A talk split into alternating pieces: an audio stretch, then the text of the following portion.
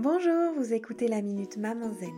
Je suis Julie Lemaire, j'aide les mamans fatiguées et stressées à ralentir, à simplifier leur vie pour retrouver le plaisir et la légèreté au quotidien et mettre leur énergie sur ce qui compte vraiment.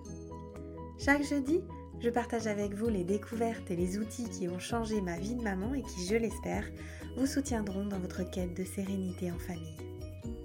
Assurez-vous de vous abonner au podcast pour être notifié des nouveaux épisodes chaque semaine et être bien sûr de n'en manquer aucun.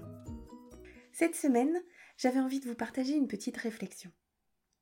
Il y a quelque temps, j'ai eu l'occasion de visionner une toute petite partie d'un reportage dans lequel une maman se disait débordée par son garçon de 5 ou 6 ans, jugé trop remuant. Dans les premières minutes du reportage, on voit cette jeune femme sortir du travail pour rentrer chez elle et dire en soupirant avec un peu de fatigue et probablement un peu d'appréhension dans la voix Et voilà, c'est reparti pour une deuxième journée. Je sais que c'est une phrase qui est très répandue chez les mamans, c'est pour ça que j'avais envie de vous en parler. Si je remine ce genre de pensée sur le chemin du retour, dans quel état d'esprit j'arrive à la maison selon vous? Bien disposée? À l'écoute? Dans la gratitude de retrouver les miens après une journée de séparation? Probablement pas. Avec une simple pensée, une simple phrase, j'ai inconsciemment fait le choix des tensions et de la crispation pour décorer ma soirée. Et si je fais ce choix, comment mes échanges risquent-ils de se passer selon vous? Dans le plaisir d'être ensemble? Dans le partage, dans le respect, la bienveillance, la sérénité? Probablement pas. Une simple phrase, une simple pensée peut tout changer. Parce que finalement notre enfant, c'est notre enfant avec ses qualités, ses défauts, ses besoins, remuant selon quels critères, selon quelle grille d'évaluation. Là encore, c'est complètement conditionné aux pensées que je vais nourrir à propos du comportement attendu d'un enfant. Une autre personne avec le même type d'enfant, mais une autre grille d'analyse du comportement, aura probablement une toute autre façon de vivre au contact de ce même enfant.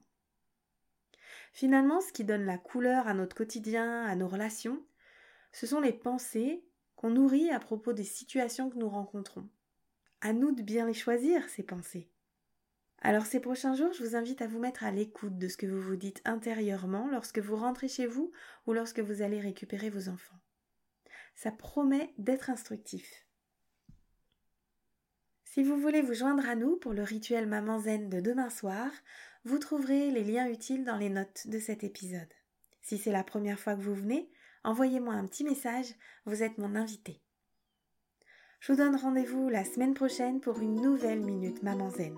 En attendant, je vous invite à télécharger mon rituel de fin de journée pour maman fatiguée et stressée et à rejoindre la tribu Maman Zen sur WhatsApp.